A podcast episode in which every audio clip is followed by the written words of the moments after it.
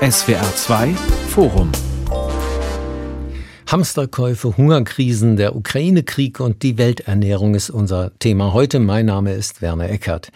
Die Nahrungsmittelpreise sind auf einem Allzeithoch weltweit. Die Welternährungsorganisation FAO hat gerade die Zahlen für den März veröffentlicht. Der Anstieg begann schon mit der Corona-Krise vor zwei Jahren, aber der Krieg in der Ukraine, der hat jedem jetzt, und das zeigen diese Zahlen, die Situation drastisch verschärft. Sowohl die Ukraine als auch Russland sind wichtige Exporteure für Weizen und für Pflanzenöle. Und bei uns steigen die Preise. Es klaffen große Lücken in den Regalen. Aber anderswo auf der Welt gibt es auch echten Hunger. Wer badet die Krise wirklich aus und welche Folgen kann sie haben? Das soll uns heute beschäftigen. Fangen wir mal ganz selfisch bei uns an. Kein Mehl mehr da, vom Öl nur noch die exklusivsten Herkünfte. Frage an Professor Dr. Xenia Matschke. Sie lehrt internationale Wirtschaftspolitik an der Universität Trier. Mancher kriegt da auch in Deutschland Angst. Zu Recht? Nun, also unsere Lebensmittelsicherheit hängt erst einmal sicher nicht an der Ukraine und auch nicht an Russland. Also wenn wir zum Beispiel Weizen anschauen, ich stelle auch fest, dass im Supermarkt äh, kaum noch Mehl zu bekommen ja. ist. Aber das Problem ist äh, nicht wirklich äh, die Krise oder der Krieg in der Ukraine. Denn die Ukraine liefert unter ein Prozent unseres Weizens Imports und auch Russland, Russland liefert faktisch gar keinen Weizen nach Deutschland, sondern was wir da sehen, das sind tatsächlich die Auswirkungen von Hamsterkäufen. Für die Welt dagegen ist das eine völlig andere Sache. Mhm. Da haben Sie richtig gesagt, Russland ist der größte Weizenexporteur weltweit, Ukraine Nummer fünf und also für die Welt ist das ein großes Problem. Für uns ist es vielleicht im Sonnenblumenölbereich hm. eher ein Problem, aber für das Mehl, da ist der Grund der Krieg eigentlich erst einmal nicht direkt, sondern es sind halt die Leute, die Angst haben und vielleicht auch durchaus gerechtfertigt Angst haben und die dann eben Hamsterkäufe tätigen. Ja, genau, Sie sagten ja, aber eigentlich gibt es gar nicht so viel Grund für Angst. Der Hamsterkauf selbst führt dazu, dass man tatsächlich nichts mehr kriegt. Genau. Okay. Martin Frick leitet das Deutsche Büro des Welternährungsprogramms der Vereinten Nationen. Äh, das WFP leistet ja Nothilfe, ist oft die erste Instanz, die überhaupt hilft, wenn es internationale Krisen gibt. Höhere Preise für Öl und Getreide, das ist ja Realität, gar keine Frage. Was heißt das denn für dieses Welternährungsprogramm? Ja, also das trifft uns doppelt. Das trifft uns zum einen deswegen, weil die Zahl der Menschen, die wir versorgen müssen, stark ansteigt. Zum anderen trifft es uns natürlich, weil unsere eigenen Kosten viel stärker ansteigen als das, was wir selber als Finanzierung haben. Wir müssen also mit weniger Geld mehr Menschen versorgen. Klare Sache. Ähm, wo ist das besonders schwierig momentan? Also ähm, da, wo wir ohnehin schon humanitäre Krisen haben, denken Sie an Jemen, denken Sie an Afghanistan, aber zum Beispiel jetzt auch im Libanon, wo es dreistellige Inflationsraten gibt ähm, und das Land weitestgehend von Importen abhängig ist, fallen uns sehr viele Familien jetzt in die Armut und in die Ernährungsunsicherheit. Bettina Rudloff ist die dritte Diskutantin in diesem Bund, ist Agrarökonomin und arbeitet bei der Stiftung Wissenschaft und Politik in Berlin. Frau Rudloff, Gleich kam ja, als das ähm, ja zum Problem wurde, etwa vom Deutschen Bauernverband der Vorstoß, wir müssen jetzt einfach mehr in Deutschland, in Europa produzieren. Auf Flächen, die eigentlich der Natur ein bisschen Entlastung bringen sollten, da muss jetzt äh, unter Kriegswirtschaft sozusagen auf Teufel komm raus Getreide ähm, produziert werden. Zunächst mal ganz einfach die Frage, was tatsächlich bringt denn das? Ja, das ist eine gute Frage. Also man soll sich, sollte sich dafür mal die mögliche Menge, aber auch den Zeitpunkt anschauen. Die mögliche Menge, also wenn wir von diesen ökologisch ähm, relevanten Flächen oder den sogenannten Vorrangflächen für Ökologie und Brachflächen ausgeht, sind das in Deutschland ein bisschen mehr als eine Million Hektar. Ähm, und die sind nicht komplett produktionstechnologisch sozusagen nutzbar für den, ähm, für den Acker- und Getreidebau. Man stelle sich so kleine Blühstreifen vor am Wegesrand oder an ähm, Gewässerläufen. Das kann man gar nicht bewirtschaften. Und der Bauernverband selber geht auch nur davon aus, von 250.000 Hektar von dieser etwas mehr als eine Million Hektar, die überhaupt möglich wären. Wenn man jetzt auf diese Menge bezieht, den üblichen Getreideertrag von mehr als ähm, sieben Tonnen pro Hektar, dann landen wir bei ungefähr 1,5 Millionen Hektar. Jetzt sagen Tonnen. andere Wissenschaftler, das ist sogar noch weniger, weil in der Regel diese äh, Vorrangflächen nicht die produktivsten Flächen sind. Also das ist schon eine Maximalgröße, diese 1,5 Millionen. Vielleicht sind wir nur bei der Hälfte, bei 700.000 Getrei äh, Tonnen Getreide. Und wenn man jetzt noch den Zeitpunkt dazu nimmt, die ganze Getreideaussaat hat ja schon stattgefunden, jedenfalls die übliche Nahrungsgetreideaussaat. Also es, worum es geht, wäre Futter. Es könnte eine Entlastung auf dem Futterbereich bringen, aber wie ich gesagt habe, von der Menge her ist das eher wenig, wenn man bedenkt, was jetzt fehlt äh, an Gesamtmengen, möglicherweise durch äh, den kompletten Verlust der ukrainischen Lieferungen, aber auch mögliche Einschränkungen bei russischen Lieferungen. Also es ist sehr, sehr gering und eigentlich ist der Zeitpunkt für dieses Jahr ohnehin zu spät. Das ist ja ein äh, spannender Punkt, glaube ich, und führt uns auch zu einer ersten äh, Runde, wo wir vielleicht versuchen zu analysieren, was genau ist eigentlich das Problem? Ist das wirklich die Tatsache, dass hier äh, die Ukraine nicht und Russland nicht akut exportieren, ist es das Problem, dass äh, durch den Krieg natürlich auch die Aussaat gefährdet ist. Ist es, was der Deutsche Bauernverband sehr hervorhebt, der mögliche Düngermangel, denn auch ähm, Stickstoffdünger kommt ganz stark aus Russland und zwar auch bei uns aus Russland. Äh, was ist eigentlich genau das Problem, was wir jetzt äh, beschreiben müssen bei dieser Hungerkrise oder bei dieser Nahrungsmittelversorgungskrise? wenn ich da reinkommen darf. Herr Frick, ja. Also wir haben ja die Hungerkrise nicht deswegen ausschließlich, weil es Krieg in der Ukraine ist, sondern wir haben eine lange Serie von Kriegen ähm, rund um die Welt, die einfach nicht gelöst werden. Wir spüren immer deutlicher die Auswirkungen des Klimawandels. Ähm, Covid hat die öffentlichen Haushalte extrem belastet und manche ähm, Ketten bis zum Zerreißen gespannt. Und jetzt kommen eben noch extreme Kosten infolge des Ukraine-Konflikts dazu. Das ist der Tropfen, der das Fass zum Überlaufen bringt? So ist es. Gibt es dazu, äh, ja? Ja, also ich finde auch diese Düngerfrage eigentlich eine sehr wichtige. Denn diese Preise steigen bereits seit Mitte 2020. Das ist für Lebensmittel der Fall, das ist für Öl, Gas der Fall und das ist für Dünger der Fall. Und das, äh, der Dünger ist letztlich die, die starke Verbindung auch zwischen eben Öl-Gas-Sektor und eben dem äh, Agrikultursektor und der weil man sehr viel Energie braucht, weil man sehr viel Energie braucht, um genau. diesen Dünger herzustellen. Mhm. Richtig, genau. Man braucht viel Energie und nicht nur das. Also gerade bei dem Stickstoffdünger ist es auch so, dass tatsächlich das Erdgas auch direkter mhm. Produktionsfaktor ist. Mit anderen Worten, wir sehen jetzt hier alle drei Preise, die im, in Unisono hier ansteigen. Und äh, es ist völlig klar, wenn wir jetzt hier eben auch steigende Düngepreise haben, dann werden die Bauern versuchen, weniger Dünger zu verwenden. Dann ist wiederum der Ertrag geringer und dann sind weniger Lebensmittel da und die Preise steigen weiter. Wir sind da in so einem Teufelskreis, der schon vor dem Ukraine-Krieg bestanden hat. Und der Ukraine-Krieg hat das jetzt natürlich noch einmal stark angeheizt. Vielleicht kann ich da auch noch ergänzen. Also ähm, Agrarmärkte, sagt man, sind sehr enge Märkte. Ähm, das bedeutet, die reagieren sehr unflexibel. Ähm, auf der Nachfrageseite kann man sich das vorstellen. Ich sage es mal zugespitzt formuliert, essen müssen wir alle, mhm. außer natürlich in Ländern, die müssen auch essen, aber die dann ähm, mit Einschränkungen der, der Nahrungsaufnahme reagieren. Das ist aber natürlich kein, keine, keine sinnvolle Reaktion und eine sehr tragische Reaktion. Die Nachfrage lässt sich halt nicht so schnell eigentlich abstellen und dasselbe gilt fürs Angebot. Man kann nicht auf den Knopf drücken und plötzlich hat man mehr Getreide. Das nennt man, es ist sehr unelastisch. Und auf unelastischen Märkten passiert schnell, auch wenn geringe Mengen fehlen, dass wir große Preissprünge haben.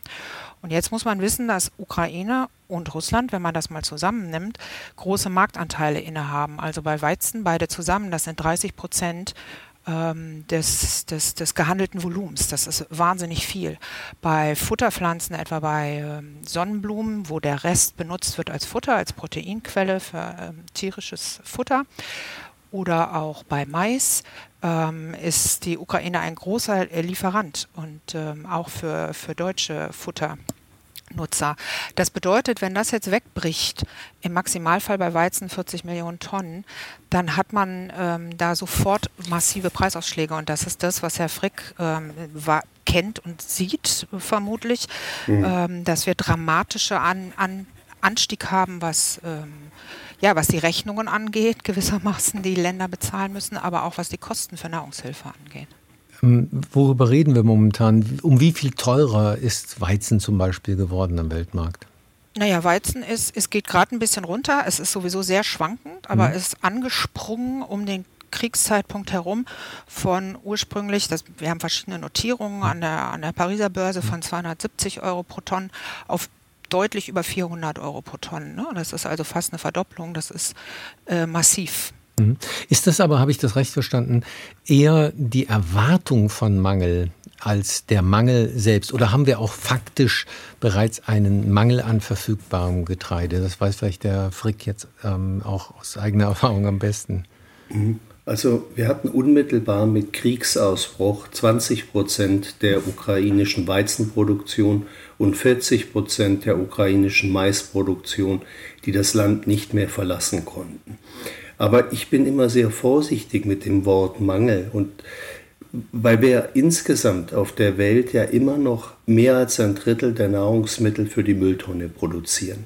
Wir haben eigentlich viel stärker ein Verteilungsproblem, hm. als dass wir ein Produktionsproblem haben.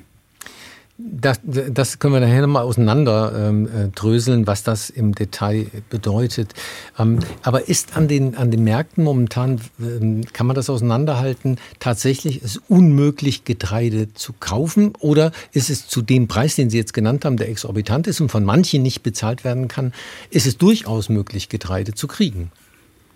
Es ist durchaus möglich. Sie haben aber auch auf staatlicher Ebene, was Sie auf privater Ebene haben, auch Länder betreiben Hamsterkäufe. Auch das bringt zusätzlichen Druck. Ja, das ist ein guter Punkt. Die Chinesen haben wahnsinnig viel Weizen aufgekauft, schon Ende letzten Jahres. Und man sagt sowieso, das, was man hat an, an, an, an Weizenbestand weltweit, also was gewissermaßen da ist, was jetzt sehr schwierig zu mobilisieren ist teilweise. Herr Frick hat gesagt, Verteilungsproblem, genau das. Und man sagt, davon ungefähr 50 Prozent ist bei den Chinesen. Und hm. das ist noch schwerer zu mobilisieren. Die Chinesen sind keine große Verkäufer auf dem Weltmarkt, bislang zumindest. Jetzt, wo die Preise so steigen, ist das möglicherweise natürlich auch ökonomisch äh, interessant. Aber bislang sind sie keine großen Verkäufer, sondern eher Käufer. Mhm. Und ein anderes Beispiel vielleicht, was nochmal unterstreicht, natürlich gibt es noch, was heißt natürlich, aber es gibt Mengen, die zu kaufen sind, aber zu teureren Preisen und auch mh, hm, mit bislang unge von ungewöhnlichen Lieferregionen. Also Ägypten beispielsweise ähm, hat immer sehr viel aus der Region Ukraine, Russland bezogen und ganz wenig aus Europa. Das liegt ein bisschen daran, weil sie eine bestimmte Importgütequalität an Importen wollten. Das geht nicht darum, dass das dann schlechter Weizen ist. Das hat eine bestimmte Qualitätshandelsstufe. Hm. Und jetzt aber ganz neu haben sie etwa einen Vertrag mit französischer Lieferung. Also ähm, sprich, klar, da geht es jetzt auch um Diversifizierung und sie suchen sich andere Lieferquellen, aber eben zu höheren Kosten. Kann man, kann man denn absehen, wie sich das entwickeln wird? Ich hatte angesprochen, die Aussaat wird ja auch in der Ukraine äh, nicht eine normale sein können. Ähm, und die Düngermenge ähm, wird auch vielleicht bei uns nicht eine normale sein können. Welche Entwicklung haben wir da über die nächsten Monate zu erwarten? Nun, das kommt ja ganz drauf an. Die Wintersaat ist ja schon im Boden die drin. Hm? Ja, also die ist da, aber die Frage ist dann natürlich, ob überhaupt geerntet werden ja. kann. Die Ukraine hat im Augenblick einen Exportstopp für die wichtigsten Agrargüter verhängt. Das liegt äh, auf der einen Seite daran, dass sie die eigene Nahrungsmittelsicherheit äh, wieder eben herstellen wollen. Aber auf der anderen Seite ist es auch extrem schwer zurzeit, äh, zum Beispiel Getreide außer Landes zu schaffen, weil das normalerweise per Schiff geht über das Schwarze Meer. Und jetzt wissen wir ja, dass gerade da am Schwarzen Meer die Kämpfe besonders intensiv sind. Es ist schwierig, das Getreide dorthin zu bringen. Wenn es dann da ist, wird es möglicherweise vernichtet. Und äh, zum Beispiel Cherson, das ist ja die erste und bisher auch einzige Großstadt, die die Russen haben erobern können, das ist auch ein wichtiger Getreidehafen. Ja, also das ist, äh, also die ukrainischen Lieferungen sind tatsächlich akut gefährdet. Und deshalb war jetzt ja auch neulich, ich glaube gestern war es, hat die Weltbank eben eine Prognose bekannt gegeben, dass man davon ausgeht, dass in der Ukraine durch den Krieg für dieses Jahr ein Produktionseinbruch von 45 Prozent stattfinden wird. Also hier 45 Prozent niedrigeres Bruttoinlandsprodukt als im letzten Jahr. Und da ist eine ganze Menge eben auch hier an landwirtschaftlicher Produktion dabei, die gefährdet ist. Ja, die im Augenblick noch nicht zerstört ist, aber die eben möglicherweise nicht stattfinden kann. Nicht, weil unbedingt die Einsaat gefährdet ist, die ist für Wintergetreide eh schon drin, aber eben möglicherweise kann nicht geerntet werden, Ernteflächen werden vernichtet, Lager werden zerstört, verschiedene Sachen, die passieren können. Vielleicht kann man da noch mal als Beispiel nennen, ähm, ich hatte einen Austausch mit einem ukrainischen Landwirt. Und wir reden in der Ukraine von unfassbar großen Betrieben. Das ist ein Betrieb, das läuft so nach so einem gewissen, ja, gewissermaßen so eine Art Joint Venture System. Also es ist ein Betrieb von 120.000 Hektar. Und der hat ähm, ein bisschen mehr als 2000 Arbeitskräfte. Und jetzt kann man sich vorstellen, da sind auch männliche Arbeitskräfte bei. Ein Großteil ist ähm, ja wehrpflichtig eingezogen. Das heißt, er verzichtet auf einen Großteil seiner Arbeitskräfte. Und ähm, bei 120.000 Hektar kann man auch nicht mal so eben mit anderen äh, Arbeitskräften äh, bewirtschaften. Also das zeigt das ein bisschen. Vielleicht ein Punkt noch zu nennen, was in diesem Jahr noch passieren wird, ist, wir haben ja auch noch große ähm, Getreideakteure auf der Südhalbkugel, mhm. die erst ihre Ernten haben. Und das ist Australien und Argentinien. Bei Argentinien muss man jetzt sagen, die haben bereits auch schon e- Exportrestriktionen erhoben. Das benutzen sie sehr, sehr oft. Das benutzen sie traditionell, um eigentlich inländisch, sie sind jetzt nicht unbedingt von Versorgungsrisiken ähm, unmittelbar betroffen, da weiß Herr Frick sicher mehr noch, aber sie wollen die Preise niedrig halten. Das Problem ist bei so einem großen Agrarakteur, der Exportrestriktionen macht, dass das einen Einfluss auf den Weltmarkt hat und dann die Preise auch weiter nach oben treibt. Aber diese Ernten dieser beiden großen Akteure stehen halt noch aus, Australien und Argentinien. Dann gebe ich die Frage äh, gleich mal weiter. Ich glaube, Frau Professor Matschke könnte das äh, möglicherweise beantworten. 2008 hat man ja genau diesen Effekt auch gesehen, den eben Frau Rudloff beschrieben hat, nämlich, dass äh, Länder Handelssperren erlassen haben und erstmal dicht gemacht haben. Da gab es ja schon mal nach der Finanz- und Kreditkrise solche Verknappungstendenz und sehr hohe Preise. Da hat man, haben viele Länder das versucht mit Handelssperren nach dem Motto, was ich erzeuge, gehört mir und ähm, dann geht der eigenen Bevölkerung nichts verloren. Das war aber, wenn ich mich recht erinnere, keine gute Idee. Nein, das ist sicherlich keine gute Idee. Man versucht hier seine eigene Haut zuerst zu retten, aber für die Welt an sich wäre es besser, wenn man das eben gerade nicht tun würde. Aber wir müssen gar nicht bis zu der Finanzkrise 2008 zurückgehen. Wir hatten eigentlich eine relativ ähnliche Situation zum Anfang der Corona-Krise, als plötzlich auch überall Exportrestriktionen eingerichtet wurden und dagegen Importbarrieren gesenkt wurden. Also genau das Gegenteil von dem, was man normalerweise sieht. Ja, also normalerweise äh, richtet man Importsperren ein und Exporte würde man gerne fordern, äh, fördern. Und äh, hier ist es dann genau andersherum, weil man eben besorgt ist, dass die eigene Ernährungssicherheit oder Rohstoffsicherheit, Ölsicherheit, dass die eben gefährdet ist. Aber welche Folgen hat das für den Rest der Welt?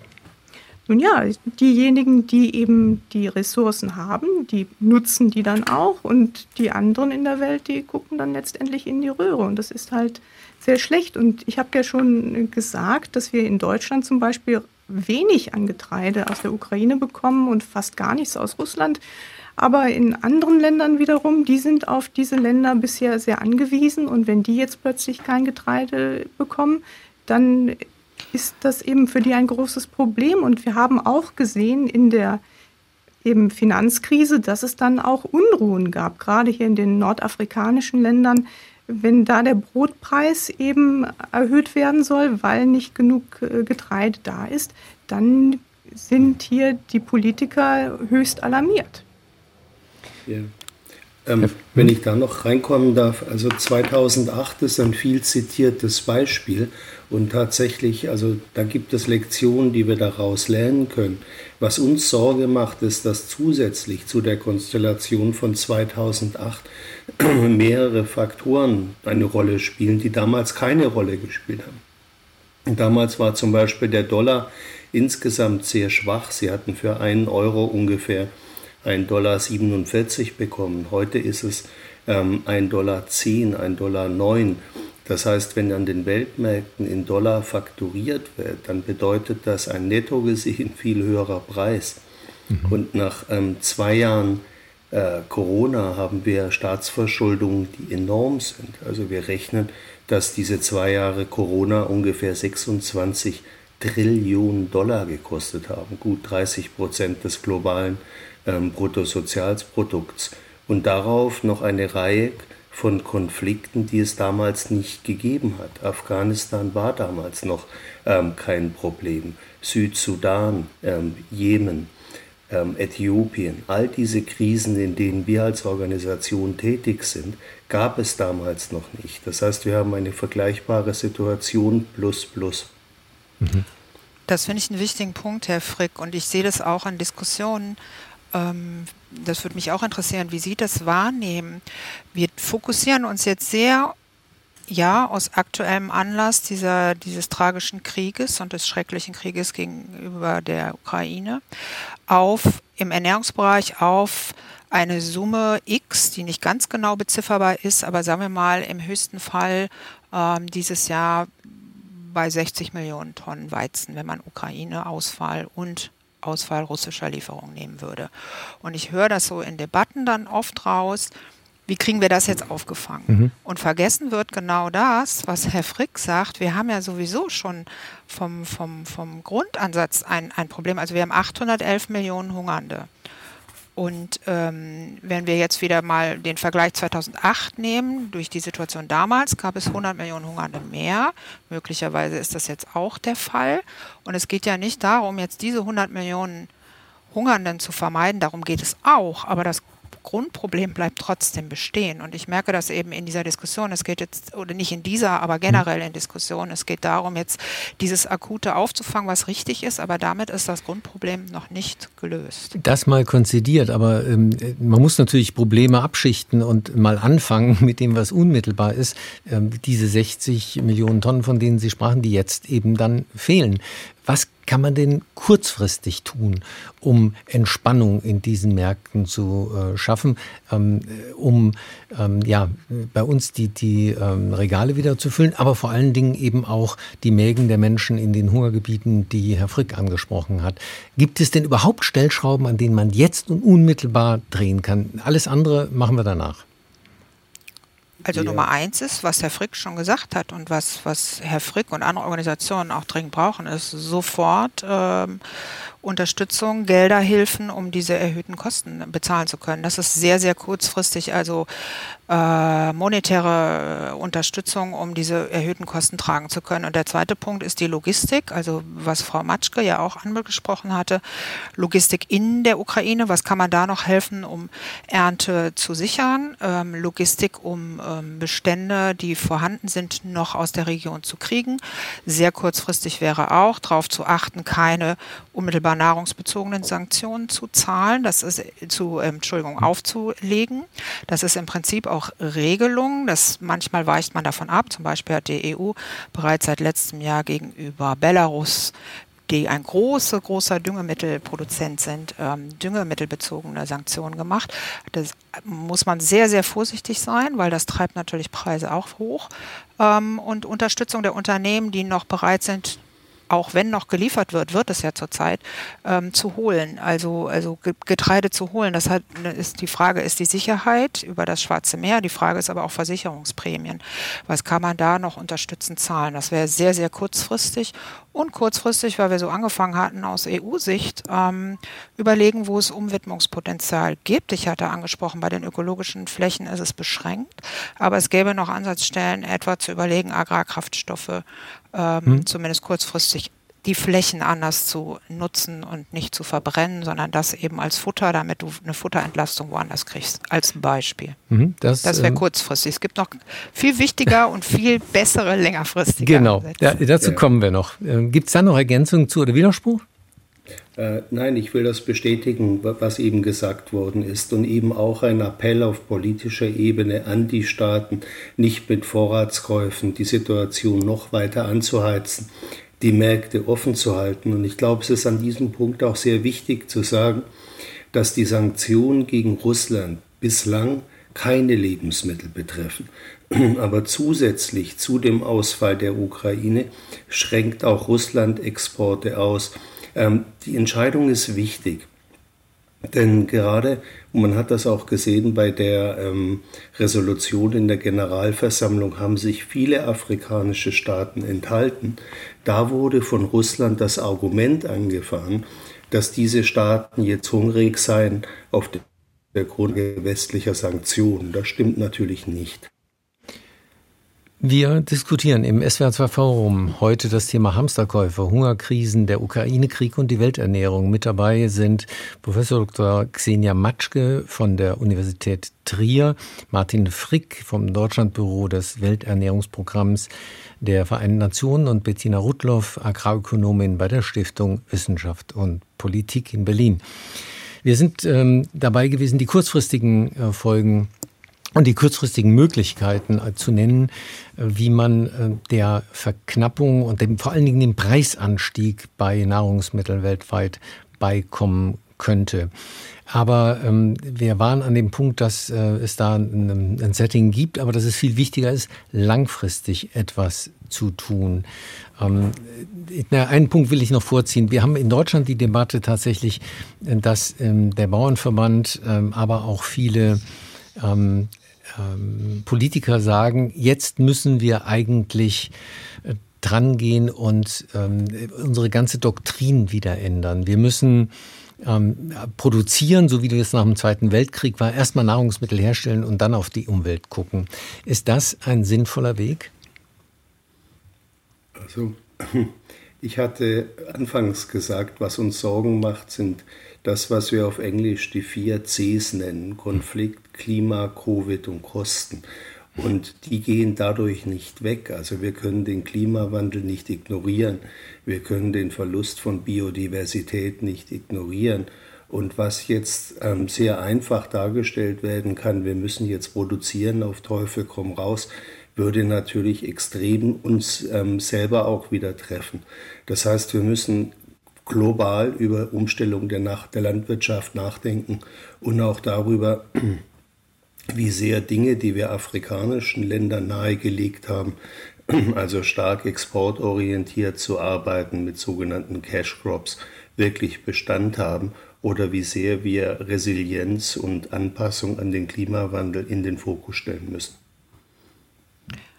Also, wenn ich ergänzen darf, aus europäischer agrarpolitischer Sicht vielleicht nochmal. Ähm, naja, wir haben selber in der europäischen Agrarpolitik ja mal so angefangen, wir wollen unsere eigene Versorgungsabsicherung ähm, stärken. Und wir waren nach dem Zweiten Weltkrieg ähm, kein Selbstversorger bei den meisten Produkten. Wir mussten viel importieren und das war ausgesprochenes politisches Ziel, stärker sich versorgen zu können. Und das hat man getan. Mit vielen, vielen Maßnahmen hat man das äh, angeheizt, auch mit Maßnahmen, die nicht so dolle waren und ähm, wiederum nachteilige Folgen hatten. Stichwort Überschussproduktion, äh, Milchseen, Butterberge und letztlich auch ähm, in Anführungsstrichen, ich nenne das Anführungsstrichen, weil ökonomisch ist es eigentlich was anderes, Dumpingpreise auf dem Weltmarkt.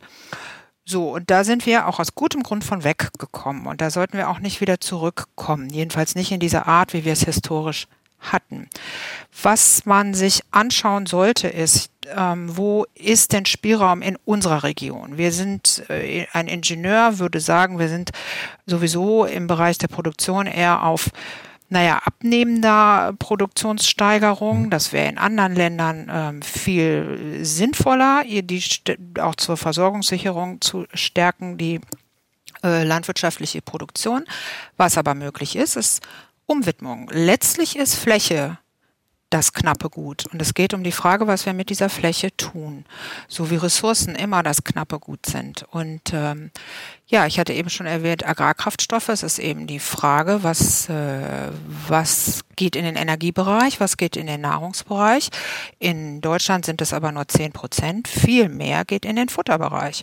Das sind eben 60 Prozent unseres Getreides. Und ähm, da, mhm. das ist ein ganz sensibles Thema, das ist auch eine kulturell traditionelle Frage, wie eine Gesellschaft sich ernährt und Fleisch gehört ein bisschen gerade hier im zentraleuropäischen Bereich dazu. Gleichwohl ist es die Überlegung, wie kann man ähm, mittelfristiger, nicht nur aus Versorgungssicht, auch aus Ressourcensicht ähm, von einem immer noch relativ hohen Pro-Kopf-Verbrauch von 55 Kilogramm in Deutschland herunterkommen. Hm.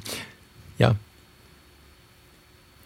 ähm, Herr Frick, ist denn, ähm, warum ist das so problematisch, dass ähm, weltweit ja auch immer mehr ähm, Getreide und, und ähm, Nahrungsmittel, eigentlich Nahrungsmittel in den Futterdruck wandern? Na, es ist ein Preiswettkampf. Wir hatten anfangs gesagt, dass es um die Verteilung geht. Mhm.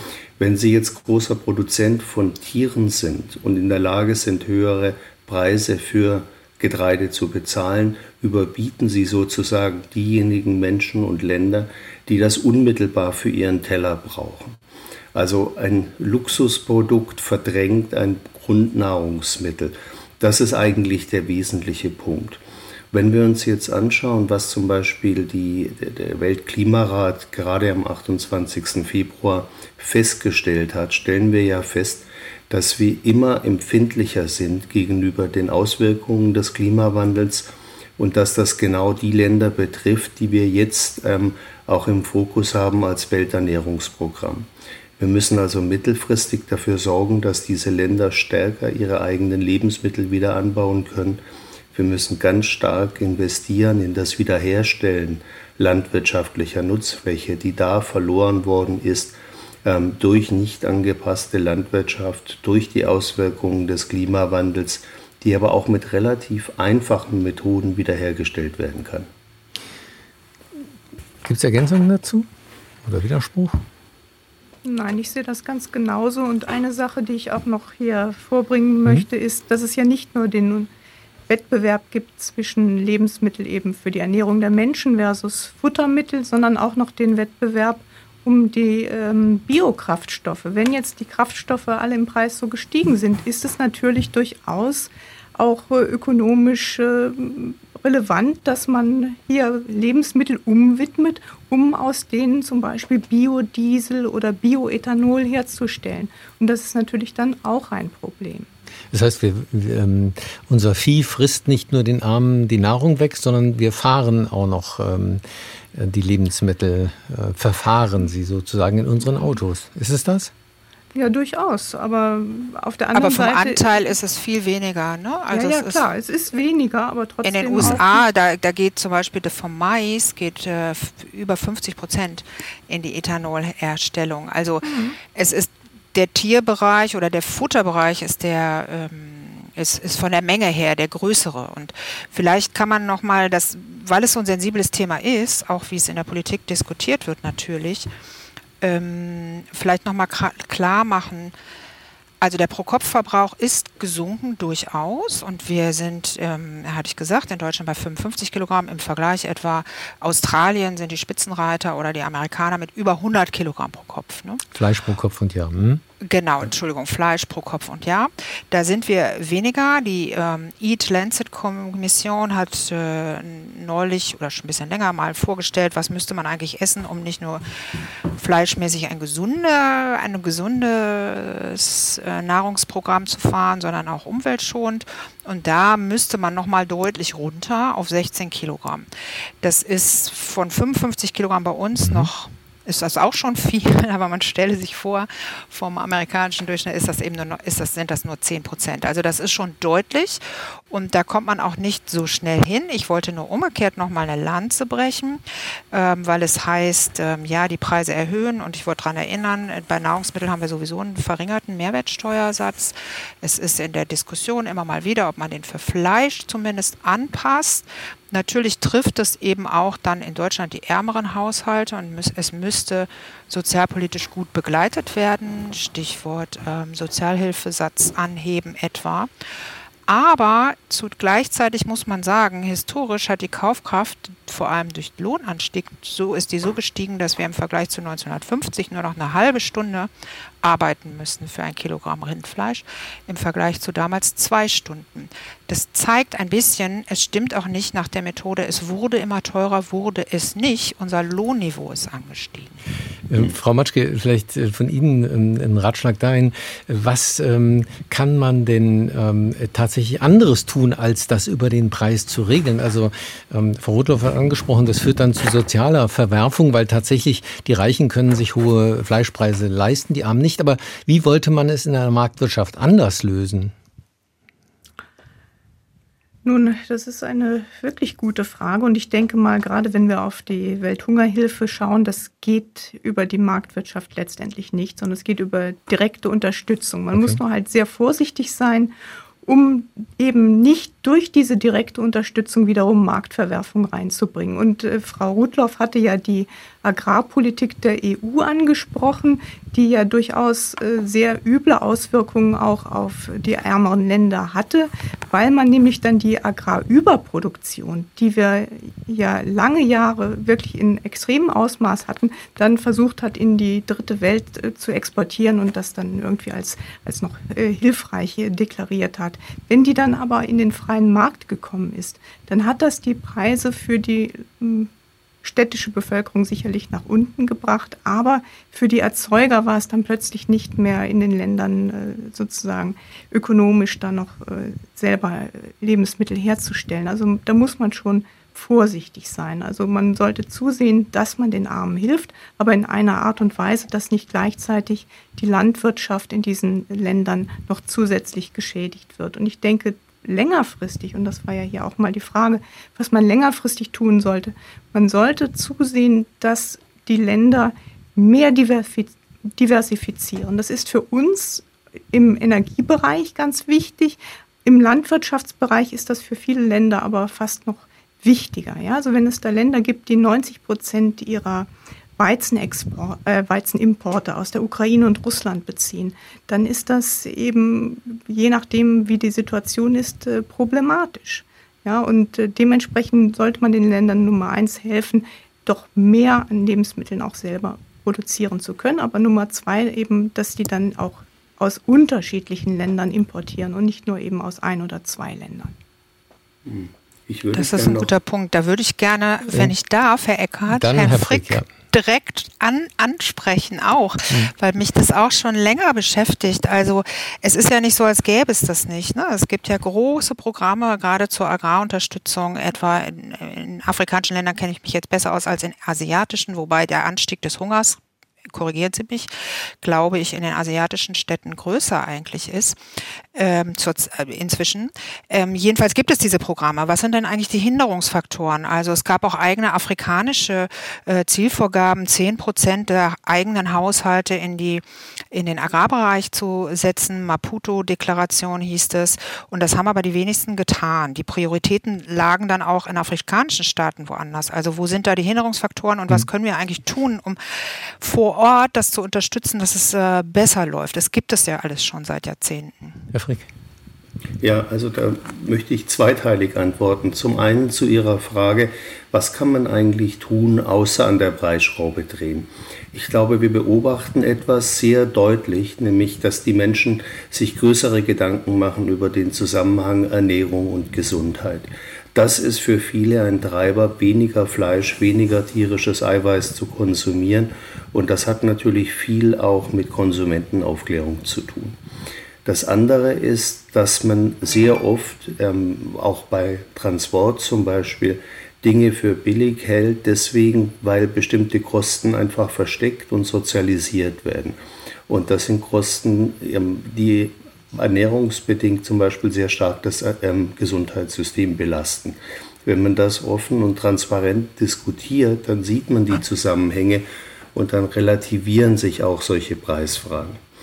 Jetzt zu der Frage von Frau Rudloff. Ähm, es ist sehr stark so, dass kleinteilige ähm, Landwirtschaft in den Händen von Frauen liegt. Und wir haben in Subsahara-Afrika nach wie vor ein großes Problem mit Landrechten, wo wir unbedingt die Frauen unterstützen müssen, dass sie denselben Zugang zu Land haben wie Männer. Dann können wir nämlich dafür sorgen, dass bestimmte Teile Landwirtschaft gestärkt werden und dass zum Beispiel auch Landgrabbing, also das fremde Wegkaufen von landwirtschaftlicher Fläche, kontrolliert werden kann. Wir haben in vielen Ländern immer noch ein Problem, dass neue Landrechtssysteme, also Kataster, Grundbücher und so weiter, in den Hauptstädten vorhanden sind, aber in der Provinz überhaupt nicht bekannt sind. Und dann können landwirtschaftliche Flächen verkauft werden, ohne dass diejenigen, die es angeht, das überhaupt wissen. Das bringt mich zu einer Frage, mit der wir äh, dieses Forum wahrscheinlich auch schließen können. Nämlich, ähm, wir haben solche Krisen erlebt. Diese, das sagt Herr Frick, ist eine Krise plus plus. Ähm, gibt es denn ähm, eine Chance, dass durch diese Krise jetzt diesmal vielleicht auch eine Zeitenwende entsteht, dass wir völlig neu über Nahrungsmittel, Nahrungsmittelversorgung nachdenken und zu besseren Modellen kommen als die, die die letzten 20 Jahre nicht so gut funktioniert haben. Wer möchte anfangen? Da möchte ja, also keiner anfangen. Das ist eine so schwere Frage. also ich äh, ähm, allgemein ist Frau Matschke, ja. Ja, ja, Entschuldigung. Also allgemein ist es sicher so, dass äh, immer eine Krise auch Chance birgt. Und umso größer die Krise, umso wichtiger ist es, dass man dann eben an dieser Chance arbeitet. Und ich denke, wir sehen jetzt alle, dass es so nicht weitergeht, dass wir hier wirklich große Lösungen brauchen. Und insofern bin ich optimistisch. Ich bin so mitteloptimistisch, ähm, weil ich mich da auch schon so lange mit beschäftige. Aber man muss sich ja, sollte sich auch zum Optimismus immer wieder motivieren. Ähm, ich denke, es gibt vieles, ist, ist ja auch klar, was ähm, eine mögliche Ansatzstelle wäre. Also muss man immer wieder neu auch versuchen, dafür Engagement und Begeisterung einfach zu wecken. Und ein zum Beispiel aus der letzten Preiskrise, die haben wir jetzt gar nicht so angesprochen, 2011. Mhm. Nach 2008 gab es auch eine, gab es ein tolles System, das nennt sich AMIS, Agricultural Monitoring and Information System. Und da geht es darum, eine Marktbeobachtung zu machen. Das hört sich jetzt sehr technisch an, aber es geht eben darum, Knappheiten zu erkennen, um dann auch als Art Frühwarnsystem mhm. das zu nutzen. So, Achtung, Achtung, da wird es knapp oder da wird es gar nicht knapp, du brauchst keine Exportbeschränkung. Das könnte man nutzen und ergänzen ergänzen, um stärker solche Sachen wie Düngemittelpreise, Saatgutpreise, logistische Flaschenhälse, ähm, vielleicht auch ähm, Sicherheitsexperten mit reinnehmen. Wo sind da genau in der Lieferung vielleicht kritische Bereiche, so eine Art verbessertes Frühwarnsystem? Da könnte man drauf ansetzen. Und das Thema Diversifizierung hatte hm. Frau Matschke angesprochen, gilt auch für uns natürlich. Nochmal überlegen, was sind gute Partner. Äh, Kanada zum Beispiel ist ein, auch ein Düngemittelproduzent. Mhm. Vielleicht wäre das jetzt mal an der, an der äh, an der Zeit, solche Partnerschaften wieder zu stärken. Herr Frick, ähm, noch zusätzlich an Sie die Frage, wir haben kurz angesprochen, dass es beim letzten Mal in der Krise ja auch große Probleme gegeben hat, bis hin zu eben den, dem arabischen Frühling, der damit in, in Kontext gebracht wird. Ähm, sehen Sie das wieder auf uns zukommen? Also die Gefahr besteht unmittelbar. Und was mir aber Hoffnung gibt, ist, dass dieses Thema Ernährung aus dem Schatten, aus dem Nischendasein eines Ministeriums herausgeht und tatsächlich etwas wird, mit dem sich Staats- und Regierungschefs beschäftigen. Und das muss auch so sein, denn Ernährung ist die Grundlage für Stabilität und vielleicht die beste friedenserhaltende Maßnahme überhaupt. Ähm, sind Sie ähm, optimistisch, dass wir aus dieser Krise tatsächlich eine Zeitenwende kriegen? Also ich bin in der Tat ähm, optimistisch. Ich sehe in der Folge der Ukraine-Krise eine unglaubliche politische Geschlossenheit, eine sehr große Solidarität bei uns in der Bevölkerung und glaube ich auch ein sehr starker Lernprozess. Also es gibt ja dieses Sprichwort, a crisis is a bad thing to waste. Ich glaube, dass da viel Chance darin besteht. Das äh, war dann für heute das SWR 2 Forum. Wir haben geredet über Hamsterkäufe, Hungerkrisen, der Ukraine-Krieg und die Welternährung. Und ähm, im Studio, beziehungsweise in den Studios teilweise zu Hause, Sie haben es gehört, es war eine Live-Diskussion waren Professor Dr. Xenia Matschke, äh, die internationale Wirtschaftspolitik an der Universität Trier lehrt, Martin Frick, der das deutsche Büro des Welternährungsprogramms der Vereinten Nationen, WFP, leitet und Bettina Rudloff, Agrarökonomin, die bei der Stiftung Wissenschaft und Politik arbeitet. Und mein Name ist Werner Eckert.